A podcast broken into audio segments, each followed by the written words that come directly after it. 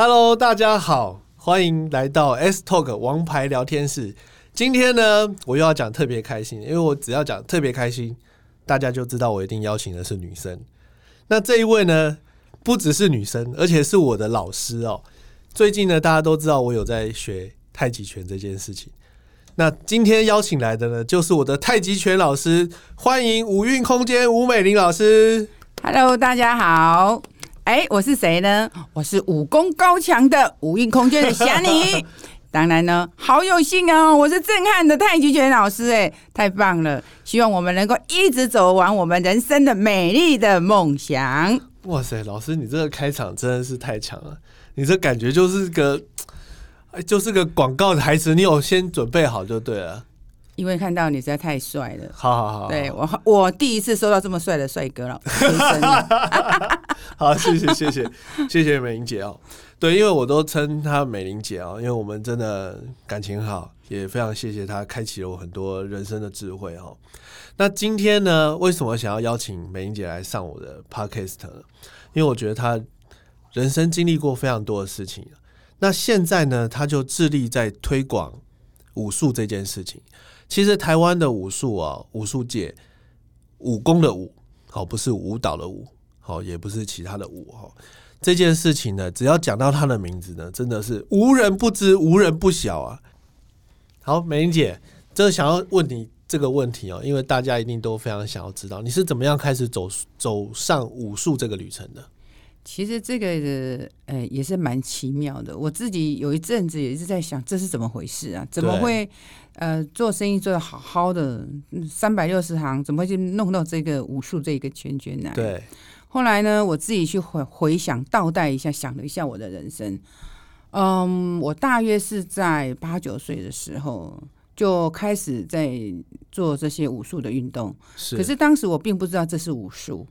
嗯，那时候是很多的民国四十几年、五十几年的时候，呃，我们在庙会的门口都会有一些呃歌仔戏的演一些呃七侠五义啊这些仗义的这些戏剧。对，那时候我就非常的沉迷在这个。哦，那以前没有什么所谓的一些什么呃名门正派让你去拜师啊，是这样子。那我刚开始是这样的接触，我非常希望我自己是那种呃戏剧中那个侠女，嗯，然后能够劫贫济富。是，呃，在小小的心里里面就落印下这个。那我也不晓得这是一个好的还是不好的一个落印，一直到慢慢的呃长大啦，对然后开始就学啊、就业啊，可是我并没有去间断，只是是就是说断断续续的有在也是从事这个武术这样子。是，哦，我记得我在呃十几岁的时候还在台北新公园。嗯。嗯，如果你太年轻，你一定不知道台北新公园是哪里。二二八嘛，对不对？我知道，你为什么要道，暴露你的年龄？没问题，没问题，没问题。哦，我们呃呃，就是闲暇的时候，我就会去那边，然后每一棵大树下都会有一个师傅在那边。那他也不会问你从哪里来，然后你就跟着比划，他也会不吝啬的去教你这样子。那也不用收费，然后就这样子断断续续也过了一阵子，好几年了。哦，直到有一天我碰到了我的呃杨氏太极的启蒙老师，是，呃邓石海教授。那时候呢，因为他正在呃出那个杨氏太极的书，对，那我正是他的就是协助他去把这些文字工作啊、打字啊这些这些文字工作、印书啊这些工作协，助他去完成。这样，我记得我协助他第一份是他的呃大学的那个论文吧。嗯哼，那时候他呃知道我有在练这个，他就说了一句话，让我整个很震惊。他说：“你是学的都是旁门走道，你应该来拜我们这杨氏太极拳哦，我们这是呃有门有派的，我们是杨成普师傅啊。”哦，我听了说：“哦，你洗在这公斤那样公给。” 那当然就是说，呃，因为稍年纪稍有了，对，那我心里就存了一个 question，好，我就去看看对，你到底是这公斤那样公给，然后我就去师大舞场，然后去了，哎，哇，好多人耶，好多老师都在练，那我觉得说，哇，真的呢，那从此我就。呃，太极拳我就拜在我们的邓石海老师的杨氏太极拳，这是我的启蒙太极。是，那这时候我的心中非常的踏实，因为老师说他是呃名门正派，对，那我终于觉得哇，我心有所属了哦，嗯有皈依的。嗯，我觉得练武的人都会想象说，我不要让人家觉得我学的是这旁门旁门左道道，对 正宗正派，对，就像为什么你会来我入到我五阴太极拳这边来，对来也是希望就是说你要正宗的这样的一个传承这样子。是那当然就是在一个这个机缘下，其实那时候我还是呃是一位商人哦，还是持续的在做我的生意这样子。对，那一直到当然就是说，在民国七十年的时候，七十年左右，那个时候是我们经济要起飞，台湾经济要起飞，只要你很努力的人，然后呃你能够很守住的人，几乎都是会有不错的一个经济这样子哦。是是，那就在那样一个机缘之下，我当然在事业上面很努力，然后在练功也是很努力，每天早上是五点四十开始练功。对，练完才回去上班这样子，哎，持续了很多年，然后经过考核啊，是。然后当我领到证书的时候，我真的超开心的。呃，我告诉我自己，哎，我啊再也不是旁门左道了，真的，对那非常的开心。那也就是在这样的一个机缘之下，然后我就一直在写，因为那时候老师要成立中华武术研究发展协会，对，那这个协会呢是台湾的武术的一个推的推手，是。对，那当时的理事长是六湖客栈的呃董事长，是。呃庄春策先生，呃庄秀实先生，是，他们两位兄弟哦，非常棒的这两位企业家，他们愿意慷慨解囊，然后资助了这个武术推展的这一块所有的经费。对，哦，其实我们后来嗯、呃帮他算了一下，应该他们花了好几千万。哇哦，对，其实，在民国七十几年、八十几年，呃，台湾的武几千万很大哎欸对，真的很大。你看现在想来也是很大的。，对，这是这位这这六福，这是文教基金会，真的是一个对武术文化尽了很大很大的心力。那我也是在这个机缘之下，那老师希望说，哎，你可以来帮我嘛，因为有很多的一些呃行政的工作，那文书的处理，那老师希望我去帮他，那我就在呃我做生意的空档间，我会去帮他。是就这样一帮一帮一帮，我觉得哎，诶怎么会事情做这样子？我就觉得说，哎，应该是这样，应该是这样，就自己这本年轻嘛，很鸡婆啊，嗯然后就跳下去了。老师觉得说，哎，那你做的很好，那你就继续做吧。继续做，能者多劳就继续多劳就继续做，然后就这样这样一个机缘，就就投入了武术这样子。那后来呢，慢慢的也不晓得为什么，大概就是因为这种嗯狭义的一个个性。呃，应该是，呃也也许是吧。所以我一直觉得说，我应该去把它这么好的东西应该去推，对，但是没有说很认真的去实践它，只是利用有空档的时间。嗯直到有一年呢，我突然间生病了，是。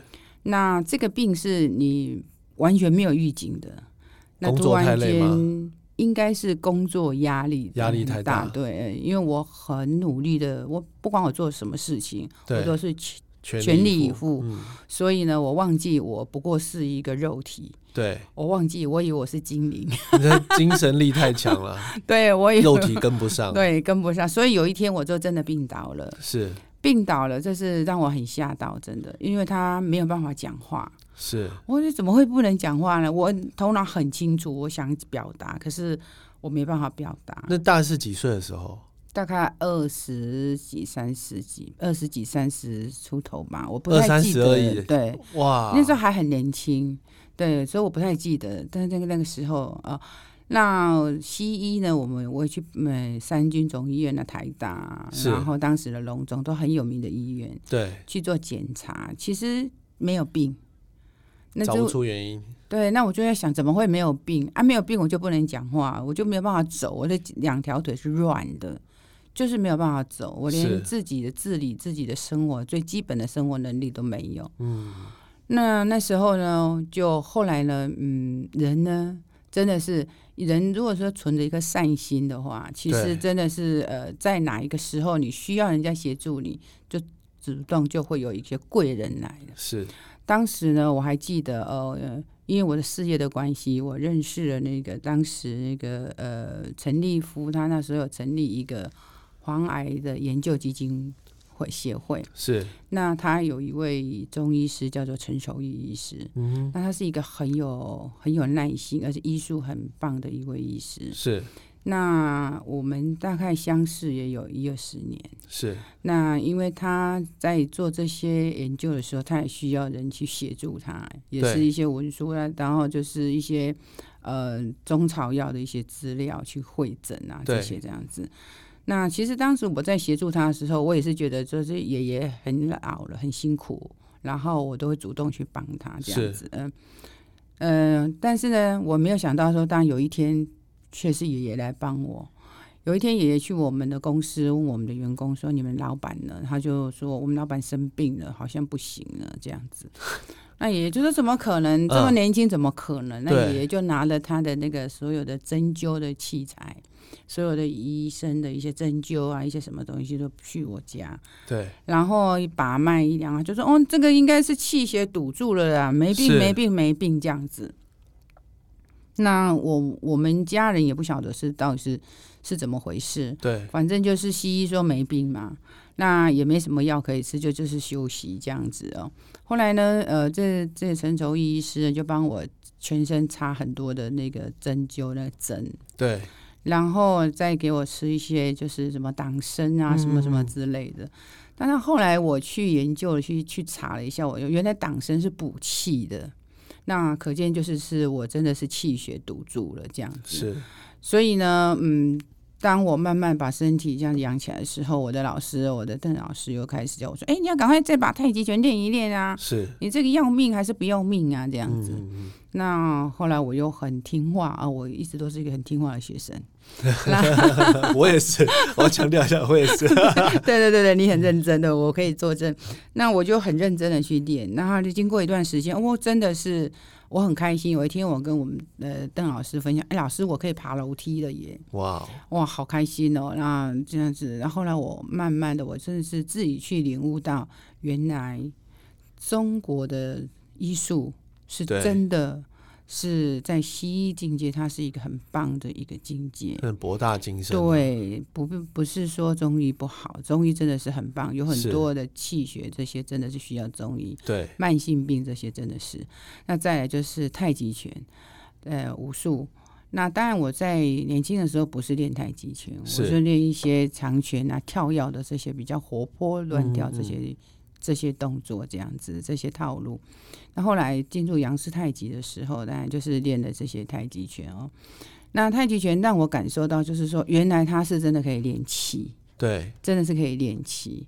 那就这样子一路就栽进来了。那也不晓得为什么，突然间有一天我变成要去承担的是武术协会的理事长。哇，那时候我才是惊觉到，哇，原来 原来是这么大的天将降大任于斯人也，所以呢，在一个机缘之下，我跟老师讨论了。我说：“老师，如果这么好的东西，这个中国文化这么好的一个，它能够传承到现在几千年，都让现代的人这么喜欢这种呃武术、长拳啊、太极拳这类的东西，那为什么我们不去推广？是，那当然，呃，老师有很丰富的经验。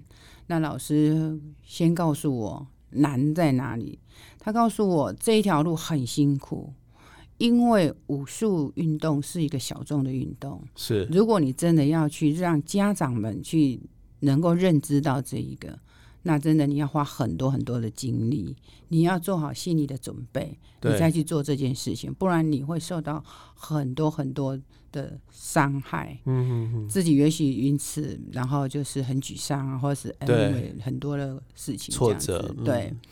但我一次一次的去跟老师谈，老师一次一次的开示，然后我一次一次的勇敢去，还是要去做这件事情。对，嗯，后来老师没办法，他就说：“好吧，如果你很坚决要去做，那你就去做吧。”这样子。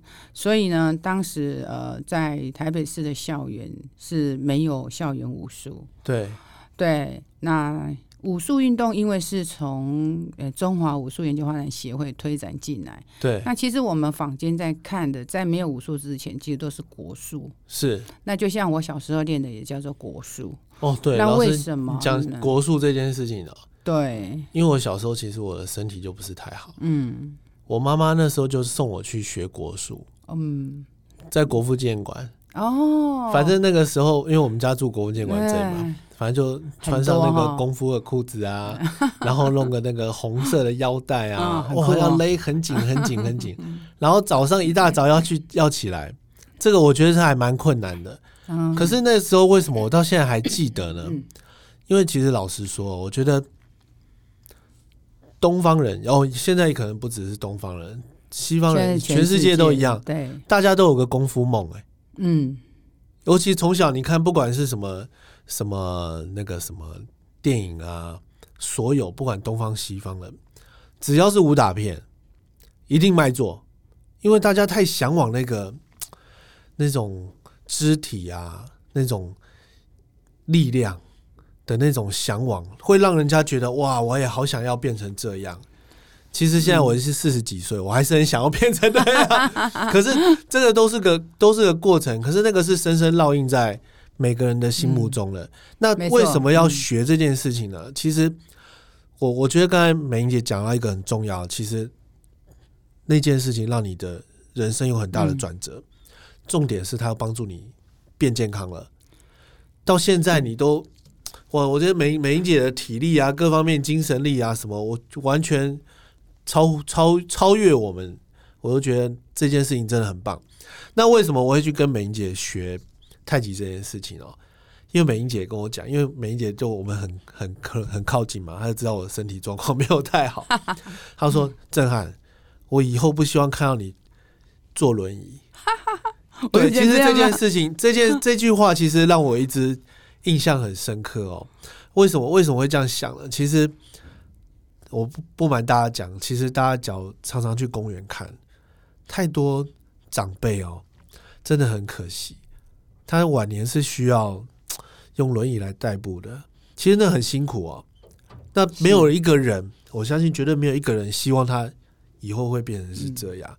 可是呢，我们在前面就要保养好自己，保养好，嗯，在我们人生还堪用的时候，赶快把它练健壮起来。没错，倒不是说要飞檐走壁啊，要多厉害。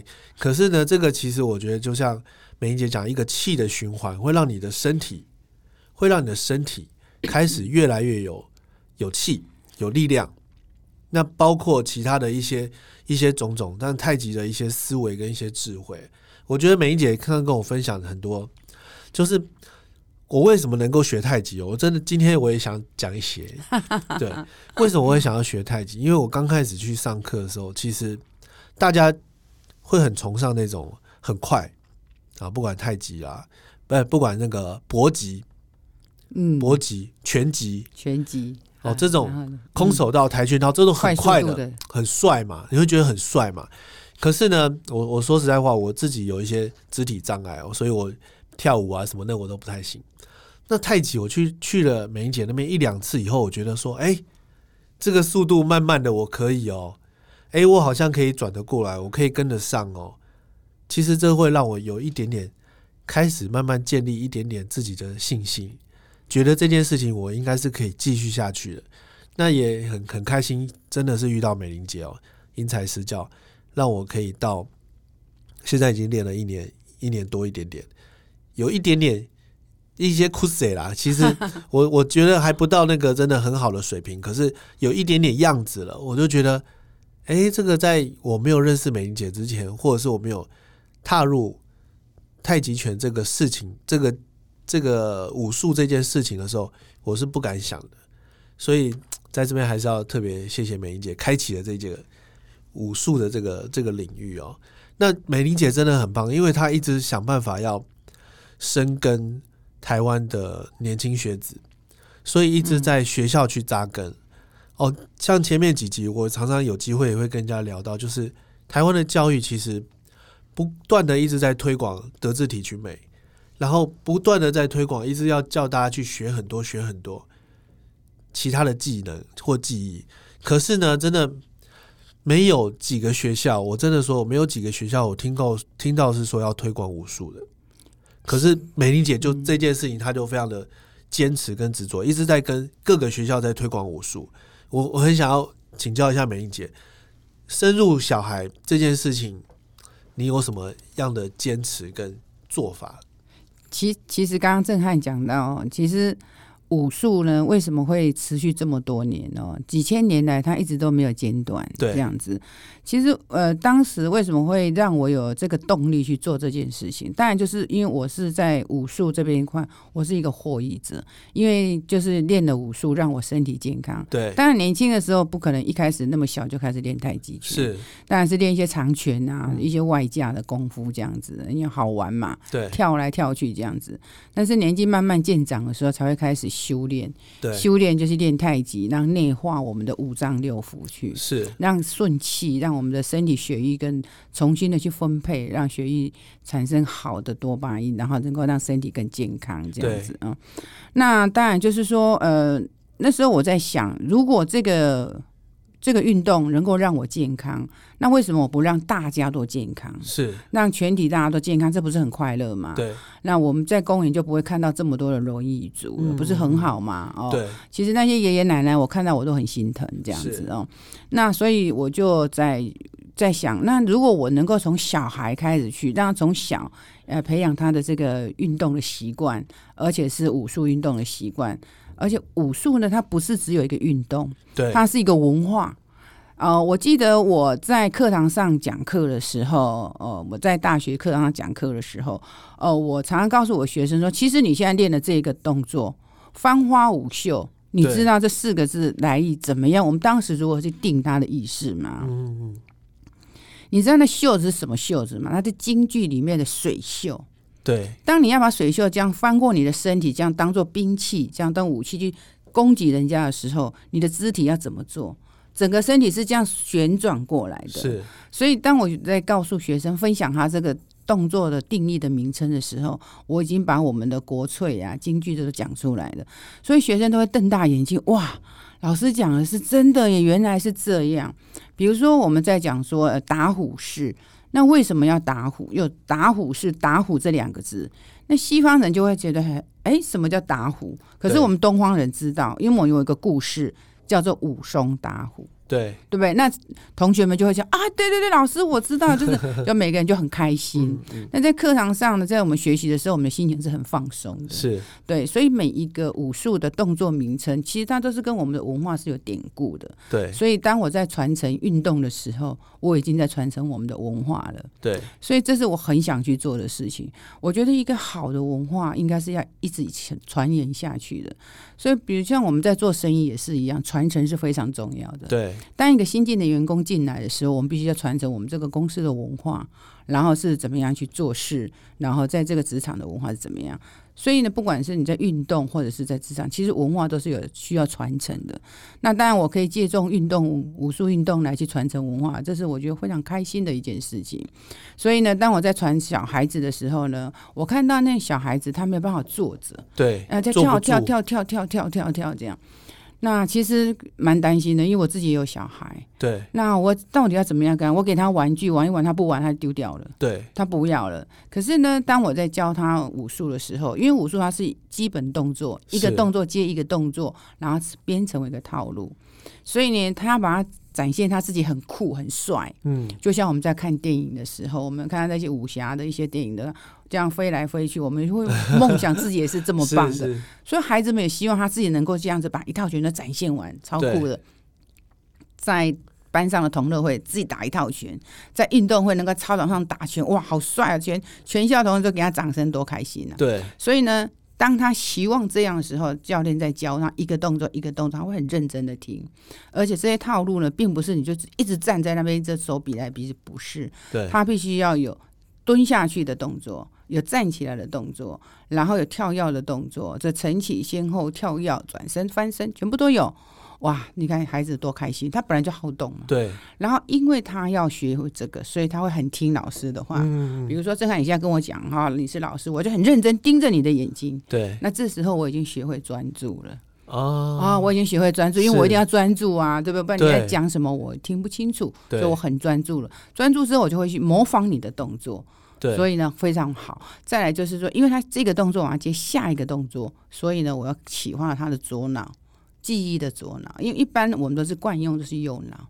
那运动是启发左脑，所以呢，他的左脑被我们启发了，所以他记忆就增强。啊，所以其实他在备课的话就很快，他就会说，哎、就是哎、记忆记忆增强，因为脑袋是越用是越灵光的。对所以我们常常会跟爷爷奶奶说啊，你可以打打麻将啊，动动运动啊，对就是在启动哈，不要让他的左脑休息。这样嗯那孩子呢，因为他要学会东西，所以他很盯着盯着教练对啊，那他就很专注了。再来，因为呢武术动作他有跳啊，有翻啊，又很难，所以呢老师就会告诉他。你要听我的，然后这样子做，你不可以这样子啊、你要怎怎么样怎么样，然后就哦好，他听命令的。对，所以他知道回家的时候，妈妈跟他说：“赶快去写功课啊！”哦，好，他已经习惯了很服，从，对他就会去去了。这样好，在慢慢的，因为同才之间会有有的同学会比较厉害，那有的同学呢就比较不会嘛。对，那当然就一师教百图，会有不一样的学生成就出来。那同学之间就会说：“哎、你可不可以教我那个？我不太会。”同学之间就会互相教学共长。对，那这样子同学之间的互动就会更好，就变成产生友爱，就非常好的。再来，因为呢，你看我已经讲了三个优点了。对啊，对，在武术呢，因为在我推武术的过程中呢，呃，我刚开始是希望同学们能够互相切磋，去展现看谁做的好。后来呢，我把它变成一个比赛。对这个比赛是就是你把套路做演练到最好。那就是你的成绩就是最好，来透过很多评审老师去评，所以孩子们呢，他有一个舞台，对，哇，我第一名哎，我全速打第一名呢，我刀数打第一名啊，就很开心。是，对，然后回去学校老师会给他颁奖啊，但是就是他产生他的自信心。嗯，当一个人最害怕就是没有自信心。对，当他有自信心的时候，你告诉他多难，我不相信这个数学这么难，我一定要给他解破，他就会有那种冲劲去去想做。办法克服困难，因为武术动作太难了，有些要翻过来，还要旋转，这么难的动作，他都勇敢的去尝试，所以他的信心会更加强，然后会更勇敢。所以我觉我在推广儿童武术的这个过程中，我觉得孩子们学武术，当然基本上是身体健康，对，再来一个就是说他会他的品格上会去修正，是，修正在为什么他能够听命令嘛？哦，会听成服从老师，所以他会尊师。所以练武术不是只在练身体而已，其实是在练他的修为，是，练他的稳定性。所以啊，很好。嗯，对，学武的孩子不会变坏，那当然哦，肯定的。对，呃我在想问一下美玲姐，因为你看你这个人生这么的精彩哦，又这么丰富哦，你有遇过什么比较大的挫折吗？在武术推广武术这件事情，哦，比较大的挫折，讲到会流眼泪的。对，没有，我觉得我觉得真的很好奇，因为这这条路真的太难了。嗯，其实，在每一个过程中都会有挫折，是，都会有挫折。嗯，应该是说，嗯，就刚刚我讲的，也许是因为我练的武术，也许是我的个性，都有因素，都有，不会不可能是单一的因素。我记得有一年，呃，我要办台北市的中正杯，对，那哎，刚好我在路上走的时候，因为我们我在筹组这个杯赛这样子，那刚好我在路上，我看到电视上呢，看到我我们家的那个餐厅，啊。然后就火灾。啊，对，然后我还看了一下，哎，这是谁的？谁家餐厅火灾？对对对对对。然后那个时候呢，后来是我的一个学生跟我说：“哎，老师，好像是你们家餐厅火灾，对，哎，这样子，好像是你们那个餐厅火灾哦，这样子。然后我真看一下，我才知道，然后我就给他打电话给我那个弟弟，这样子。那其实呃，其实我其实我在一个礼拜我就要办台北市的中正杯武术比赛了。那那个时候的武术比赛是，呃，我记得那时候是局里好像是没有补助，对，他是没有补助的。然后就是我们自己要去收报名费，然后来 focus 这些这样子。是那那个时候的报名费好像一个人好像是收一百还是一百五，我不太记得了哦。但就是一百两百这样子大概吧。那根本学生那时候学的人又少，大概每一次比赛都大概顶多呃一嗯大概是六七不到一百个人，应该还不到一百个人，搞不好嗯。不到一百个人。是。对，那现在当然就是每一场比赛都有七八百个人、一千个人这样子。哎、嗯。对。那可是呢，因为它是属于武术是属于国际项目，国际项目。对奥亚运项目，哦，东亚运项目世世界杯也有，所以它的评分方式是要采国际方式，是。亚五联的方式，亚五联的方式，所以它固定就是一个学生上场，他就一个选手上场，他固定就要五个裁判，然后还有主主审裁判，对。然后还有后面的竞赛组的这些全部都要有，就是一个选手上去，你一样这么多，所以他的那个呃消耗成本是很高的。是，其实那你必须这所有场上的人都要一些工作费啊什么这样。对。所以变成我们要去筹措这些费用来办这些比赛，因为这推广嘛。对可是当时呢，我在想，我到底是要救家里，还是要去办这个比赛？对，哎呀那对，那所以因为那时候家里一定要有很一些现金嘛，对去协助这件事情去完成，这样。所以在两难之下，其实那时候呢，真的是很辛苦。是那所以那时候我只好就是说，呃，把现金拿回家，对，所有现金拿回去，然后我，可是我比赛，我原来是想让它停掉，可是因为已经报完名了，是啊我记得不知道再剩下一个礼拜还多久。后来呢，我没办法，我就只有把我唯一的一个就是呃一颗钻戒拿去当掉，嗯然后去办这个比赛。然后我告诉我自己，我一定要去把它拿回来。我有一天我会去拿，嗯其实到现在我都没有去拿，嗯，我不敢去拿。不敢去拿，对，那后来那家店也不见了。怕想起来伤心事。不过就是因为你嗯这样子的坚持，才有到现在这样子的成果，对吧？嗯，也也可以这么说啦。是啊是因为做对的事情，不一定说是呃，你要往前去看，是做对的事情，做自己想做做对的事情。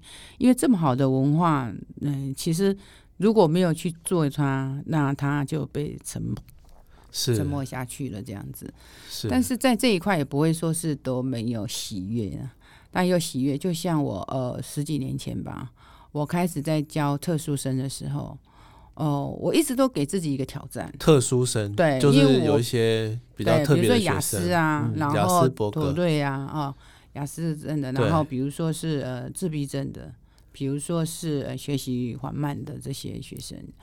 那其实呢，那时候是呃一个机缘，因为我觉得我教一般生教了十几年啊，然后我应该是要突破，然后我就开始觉得我应该可以去教一些，因为我我看到很多家长，呃家里有这种雅思的孩子啊，或者对。妥瑞孩子，他们就很难过，而且就啊。对，因为在十几年前是真的，那现在当然就是比较开放了，很多他们有得到一些社会的一些协助，对。然后教育局的一些协助了，就比较 OK。但是当时十几年前是还没有，是。是没有，还是一个封闭的这样子，所以呃家长很辛苦。那我因为我在校园里面教武术，所以我看到了。对那后来就是有一个机缘，我们在学校成立了一个这样的一个社团，对然后去协助，特别这一班去协助这些学生。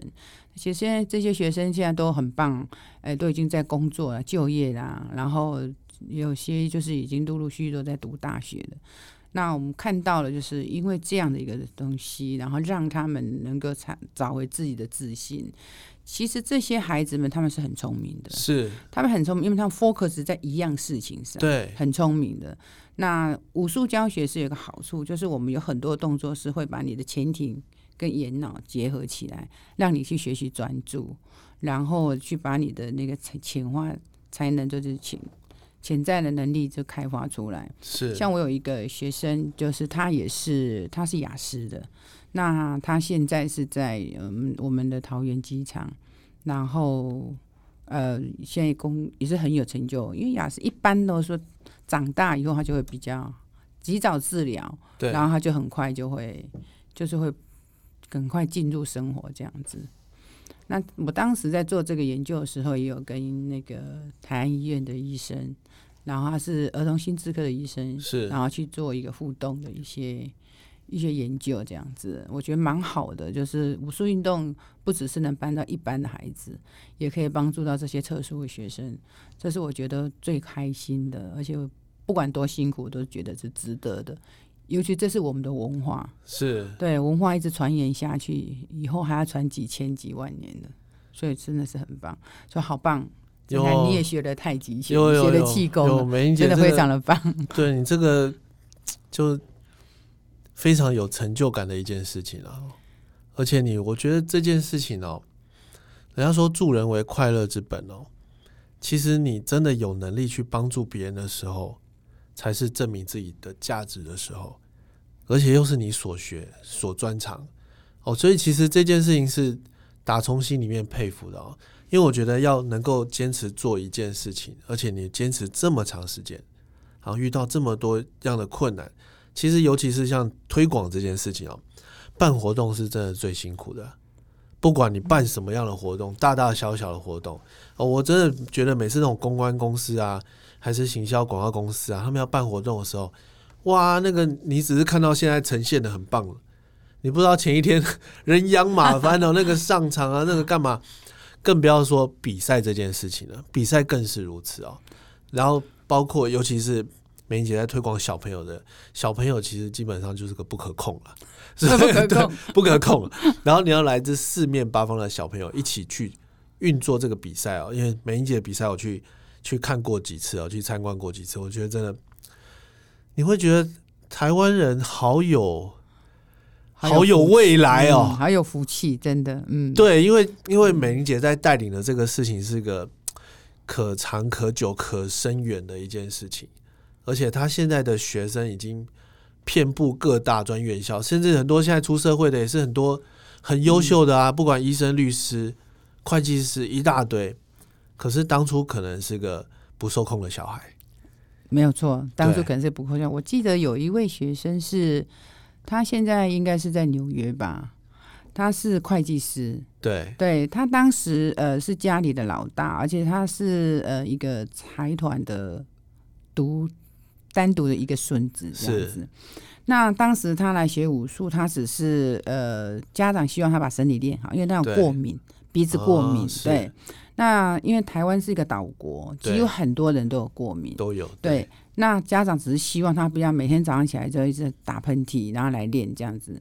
那他呃也是呃一个医生，台大一个儿童科医生，请他说：“哎，你要不要去找一下那个有一位老师教武术，叫吴美玲老师，你去找他这样。”对，然后来来练的这样子。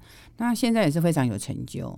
那现在是疫情的关系，要不然他每一年回来，他都是会来，还是会来找我这样子。那还有很多都很优秀的学生，有些都是现在也是在英国当律师的，在日本啊，然后当然在国内的有很多优秀的，就是以前也是练武术，大家一起从小一起练，那就是后来他们也是在各个领域里面，有些当老师的啊都有这样子。哎，那其实武术呃为什么会让人呃一直在能够延续呢？因为它有一个文化在。文化底蕴在，再来就是说，我刚刚有提到，它是一个修为的一个重新去检验它，所以跟老师之间的互动，还有就是说，因为它是一个文化，所以还有它很多奇门的兵器，嗯，还有一些拳术，对，孩子们在成长的过程是最真诚的。那老师赋予给他的是一个很真诚的一个文化的传承，所以这份感情是很坚固的。对，所以当他长大的时候，他还是会回回来，回来找老师啊，然后会忆想起哦，我们曾经一起练武术啊这些，所以这是很自然的，就很自然的将回归回来。其实我在想，刚刚您提到就是说，呃，其实呃这些年来我们的政府是有努力的一些，我们在体育这一块这样子。对。但是呢，武术还是呃少众。还是少众，但是我还是呼吁，就是我们自己国人呢，对，多去接触它，因为毕竟这是属于我们自己的文化，对，是属于我们自己的文化，多去接触它。嗯，成年人的话，我一直很鼓励大家，就是说，当你在练肌肉的外观的时候，同时也在练一下，就是呃气功啊、太极啊这些，呃，就是比如说易筋经啊，然后。这些健身的这些气功哦，因为这是一些内练，把我们的五脏六腑呢，就是让它启动，让它就是有一个适度的按摩，然后每一天这样去做，可能比你的外架的这些肌肉的线条这些可能呃互相去共享，会让你的身体更好。这样子，我想这样的分享。有，我这我一直一直听得很入神哦。对，因为老师在讲，学生很认真在听。对，没有，因为美玲姐一直都长时间在做这样的事情呢。那像在现在是二零二一的开始嘛，你对今年有什么样新的计划呢？对你继续推广这件事情？那首先推广这个文化哦，当然首先因为我有一对很棒的一个团队哦，是这些团队的组成也是都是从小一起练舞的一些学生们啊，然后一些师兄弟们。然后，当然这样子一路，大家就是在这一块很很共同认同的一些这些团队一起陪着我走到现在哦。那我也很感谢他们。那我们也期许我们在这新的一年里面，能够把每一个我们所办的武术的活动，能够办得更精致。然后能够办得更精致，让来参与的人呢，那不仅只是来参与一个武术的比赛，他是来看一个文化，来看一个团队如何去做事情。哦，这样的一个双好几面向的一个传承，这样的是我们这团队现在在做的一个目标。那当然就是说，我们也期望就是说，嗯，我们的政府哦，能够给我们一个在台北市能够一个武术馆。武术馆哦，其实我们在其他县市已经有政府帮他建立一个武术馆，因为我们的武术一些文化，我们没有地方去展现，是能够一个武术馆可以把这些武术的文化哦，比如说像我在台湾，在台北市推武术已经推了三四年，是那这些怎么样去推？台北市校园武术怎么去推的？那其实给我们个馆，我们可以把它写，然后把它把这些历史东西，然后把它就是把它做成文献。传承下去，对，这样子后代代代的子孙，他知道你台北有些什么。哦，就就像我们在呃去年吧，二零一八年的时候，二零一七年零一八，我们在桃园机场，二零一八展现了一个武术新文化故乡，就把武术放在桃园机场，让进来的人去看。哦，看就是。哎，这是我们台北在推的武术新文化故乡，至少你有一点东西，对，让大家知道说哦。原来台北也有武术，有功夫、martial art，哦，外国人都喜欢，外国人很喜欢。对，因为我刚刚像曾汉宁在讲，就是说你也期望你是一个电影里面中那一个侠客。对，其实武术给人家就是有一样这样的一个一个很好的一个境界的想象。对，那其实有这样的想象，一个梦想，人是因为有梦想。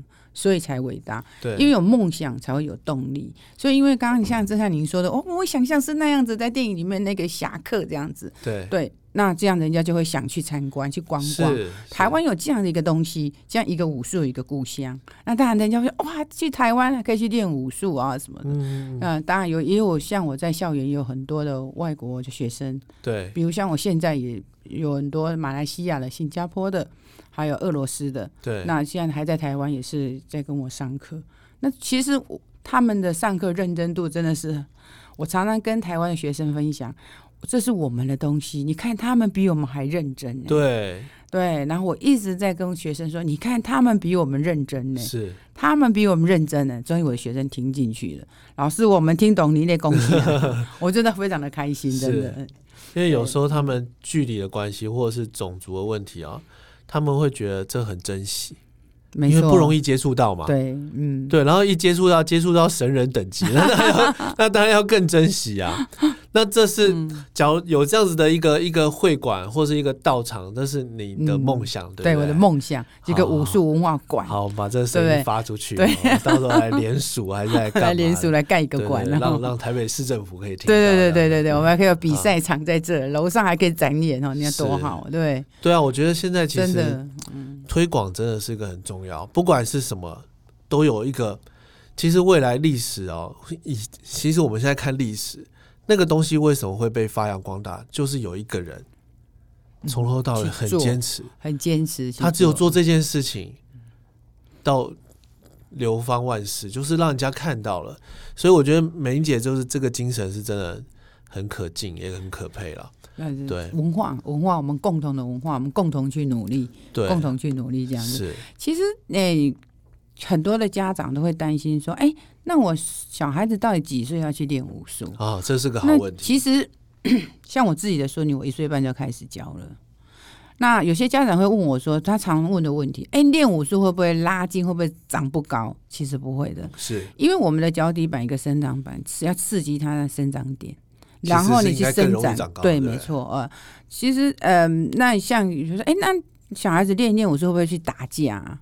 其实我刚刚在我们在讲的时候，我就有讲，因为他很专注去看教练的眼神，因为呃教练在说什么，哪一个动作，左手举起来还是右手伸长，还是右脚伸出去，还是左脚缩回来，他要很专注。那所以呢，他会很听命于这些武武术的这些道德规范。对，再来就是说，学生最喜欢的就是练兵器。啊棍子拿起来应该好帅哦，对不对？女生拿个剑好帅，背个剑在路上走多帅，对不对？然后拿拿拿两两手拿个双刀在那边挥舞，是很帅，对不对？对，所以呢，当然教练在教给他这个兵器的时候，会告诉他这个兵器哪里会伤害到你，是，然后你做哪样的的动作会伤害到别人。对，所以其实家长根本就不用去担心，因为他知道他跟这个兵器之间的关系，对，他也知道这个兵器跟这空间的关系，所以其实练了武术的孩子，他对空间感是很清楚的，因为他这个知道这个手伸出去，加上他的刀，你看这距离有多远，对他，知道这空间要多大，他才可以去展现这些。是，尤其是我们在练棍的时候，你看棍有多长，嗯，然后人家说棍少一片，对对？那那棍上一挥下去是整片的，所以孩子呢对空间感是非常的清楚。那他当然会知道，就是说他没有错，我今天有了这个东西，并不是要给我去打人的，对，不会。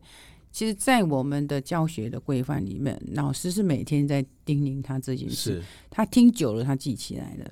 就像孩子生出来的时候，他根本不会讲话，可对，家长一直告诉他来吃饭，慢慢慢慢慢慢慢慢，他就会的。哦，原来嗯慢慢就是吃饭，啊他知道了，对 对，对对，对。然后家长会很期待，你叫我叫我叫我妈妈，叫我妈妈妈妈，对对，他就会，他知道这个人，这个动物叫做妈妈。对，其实他也不认识，他只知道这样，对？那所以我们教练在教的时候，告诉你这只棍子呢，你让飞出去是怎么样怎么样，他知道，然后告诉你说，你练的拳，你的拳头很有力，所以你不要随便去出拳去打了别人，所以你要忍住。所以这个时候，其实他已经在学习他的包容了。所以家长常会问啊，会不会长不高？所以你现在也知道不会长不高，对对不对？那会不会去打人？不会会，对不对？但是呢，他可以保护他自己，他可以保护他自己。所以呢，你看有这么多的啊，这么多好处，当然呢，所以要不要练武术？要。可是美玲姐想好奇再问你一个问题：那你会这么多武术，你为什么选太极呢？你会觉得最想要推广的是太极呢？嗯，最想要推广太极，是因为像 focus 在你们这些上班族、嗯，这些企业主是是 focus 在这里，因为你们的年纪可以学这些的，该学这些的。哦啊，那其实儿童的话，我们是推长拳，儿童还是推推长拳，就是让动态对动态的，因为他要成长，让他身体长得更好，线条长得更好，所以跳跃啊这些动作对他们来说符合他们的性格，是然后呢，呃，也比较不会那么无趣。是那太极拳真的要学会，真的要能够懂，要花很多的时间去学。那如果你只学到太极拳的外架功夫，那是很快的。嗯嗯啊，在比比划比比划，可是你没有办法理解到，就是说，当你在做一个吐纳的时候，比如说你在步步穿掌的时候，你到底五脏六腑哪里动到了？那这就是要稍微有一点点年龄了，然后你真的去理解到，对你的你的每一个动作要对应到你的五脏六腑，这样子才是真的是学到太极拳。在太极拳的过程，为什么只 focus 在上班族这些？那像儿童，我不太想教。其实以前是有教，后来我就觉得他只学到外加功夫。是那有一一些人，他是因为如果他是选手，那他就是有 focus 在他的比赛，所以他是把外加学出来，学出来，然后尽力学出来。可是呢，当成人在学这些的时候，我期望的就是说，呃，他能够真的去懂得太极拳，它不是只有一个功架，对它是一种生活的态度，是是一种生活的态度。比如我们两个在讲话，也是一种生活的态度。对我可以啪啦啪啦啪啦啪啦跟你讲，我也可以很理性的跟你讲，是，这就是我们在演演练我们的太极，就是要演练太极。比如说你对一个我们，比如说我们现在桌上只有这个杯子好了，是你要如何去对待你的杯子，这也是一个态度，这就是一种生活态度。你可以拿起来啪砸下去，对，但是太极给你的是一种包容。所以你知道你不能啪下去，这就是一种生活的态度。所以我在教成人太极的时候，比如说不会是单一只脚这种全架外架会讲到，就是当我在比如说我刚刚说的每一个动作推掌，它对应到你的内掌是哪里，你的呼吸是哪里，这是一个相对的气的动互动。互动，再来就是说太极，我们也可以讲的，就比如说好，我们比如说我们两位是男女朋友好了，对。嗯，当我们在练太极的时候，我们会知道人跟人之间是要以柔去克刚，是。所以当我很用力的推你的时候，你会用柔来挡住我。所以我们在化境，比如我们在推手的时候，嗯。我们就知道一刚一柔，一刚一柔，所以他们是很缠绵的。所以你说，假设我们两个都懂太极，然后有没有把太极应用在生活上？我们这两个人假设是男女朋友，一定会长长久久。哦，梅姐，你你真的太会讲了，你都把我问题都讲完了。我本来要问你下一个问题，要问你，哎，我们说明一下太极这件事情，你又 又把这件事情带完了，我一定要想办法再弄个问题来。好了，没有了，没有，因为其实太极大家很多耳熟能详哦，可是我觉得有一些话哦，要要特别的人来解释才会更有力量。例如说，我觉得我最近体会到很深，就是慢就是快。没错，嗯，哦，对，我觉得对。这是我的体会。嗯可是我觉得你会体会到慢就是快？好，为什么慢就是快？因为其实我自己创业嘛，做很多事情，其实我都很嗯急，很急，很冲。然后呢，啊，我太太就是很慢的，我太太就很慢，所以也符合了你刚刚讲那个阴阳调和，也是啦。可是呢，这件事情不是因为他我才有这个体会，是因为我学太极以后，我就觉得，哎、你在一步一步的那个动作去操作、去演练的那个太极的动作的时候呢，你会觉得好慢，慢到让你觉得你有运动到，你这么慢的动作，竟然你会流汗。嗯这个这个是一个很特别的事情了、嗯然后再来第二个事情就是你在这样慢慢动的这个过程当中呢，你最后能够把它一套把它打完的时候，你会觉得你假如没有当初这样子慢慢的累积，你是这一套是做不出来的。所以我说慢就是快，从这件事情再运用到我的生活或者是我工作上，我觉得运用无穷，在我自己的心态上。这是我回馈给老师的，哇，要拍手一下。拍拍手一下，拍手一下。好，其实震撼讲的非常好，其实慢就是快。其实我们的生活步调真的太快了，对，那因为没有办法，是因为二十一世纪就是这样子。在我们前一个世纪的时候也是这样子，人类就是一直在不断的求进步、求进步、求进步、求进步，人一直往前看。就像我们以前的教条，就是人要往前看。是，对，没错，我们知道要往前看。可是当我们一直往前看的时候，我们流失了很多很多的东西，很多很多东西。所以为什么我一直强调，就是要在慢中去求快。当没有错，刚刚郑汉讲的一个，就是他在演练太极的过程，但每一个动作是慢慢去把它做到到位。其实他慢慢去把它做到到位的时候，他不需要重复回来，不用重复回来，因为你已经知道他应该从这一步吸气起来，吐气下去是完整的一个动作，对，所以你不会说咻咻，那你就岔到了，岔到你是不是要停止了？是，那停止，你要从头回来再去做。那如果你在慢中，你去确定去把它做好，那你就是把这个动作完全做成了。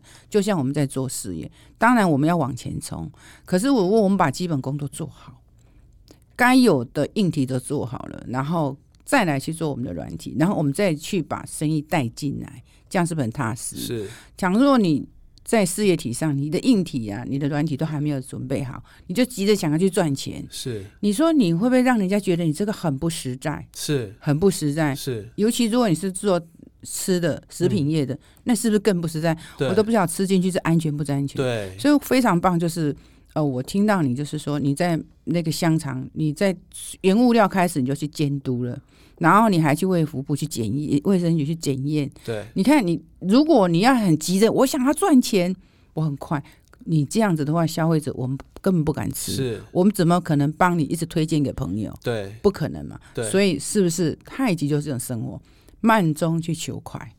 谢谢，是不是谢谢老师说，还帮我打个广告。那美怡姐，你觉得这件事情，这个武术啊，到你人生走到现在，你觉得对你最大的一个人生哲学是什么？我的人生哲学练武术的过程中，让我看到了原来生命是这么有韧性的。生命是有韧性。原来当一个人他来这一趟人生旅程，他所要做的功课是没有办法逃开的，是。是没办法逃开的。当我认知到这样子，所以我很喜悦的去做，是，即便是困苦，我知道这是一个关卡，对，每一个关卡我觉得我可以过去的，是，所以呢，我的人生就会一直眼睛是亮的，对，对，充满喜悦。哇，好棒哦！当然，每一个人如果呢能够这样子去想，其实把它套用在我们的生活，套用在我们的家庭、事业，这样子的话，大家都会是很乐观的。对，不管处在怎么样的环境，即便像我们现在疫情的环境里面，我们告诉自己我们可以的，还是充满了希望。对，还是充满了希望。哇，没错感谢美英姐的一番话，鼓励了很多人。我相信听到应该都非常有收获然后来练武术，然后来练武术，来练武术，报名，等下下面也会连接网址。对，好，那美英姐来跟我们分享一下，有没有什么业界的冷知识啊哦，？业界的冷知识、对对。对，哎，你知道孔子是吃素的吗？孔子吃素然，后呢，他去哪一个国家开荤了？不知道他是没肉吃吗？怎么会吃素？以前有办法他这样吃素的，可是他去哪一个国家开荤呢？不知道哎，不知道，不知道要解答吗？可以啊，可以解答。他去鲁国啊，鲁国只卖卤肉饭啊。哎呦，哇塞，哇塞，你这老师级的笑话啊！好拍手。哇塞，这不容易，不容易。鲁国，好，我要学起来，我下次要讲给人家听。冷笑话。哇，这让我可以笑很久啊。好，那我觉得今天非常谢谢美玲姐来到那个 S Talk 跟大家分享了这么多哈。我真的觉得我自己要再多些准备啊，要不然没有办法访问到这种专业老师级的。好，谢谢美英姐来到我们节目中跟大家分享这么多，谢谢美英姐，谢谢谢谢谢谢。谢我们这么优秀的震撼，大家要去学武术，谢谢，身体健康，让身体健康，要来嗯。五运空间帮你健康一生一世，谢加入一谢大家，空间，谢谢。谢谢，拜拜。拜拜。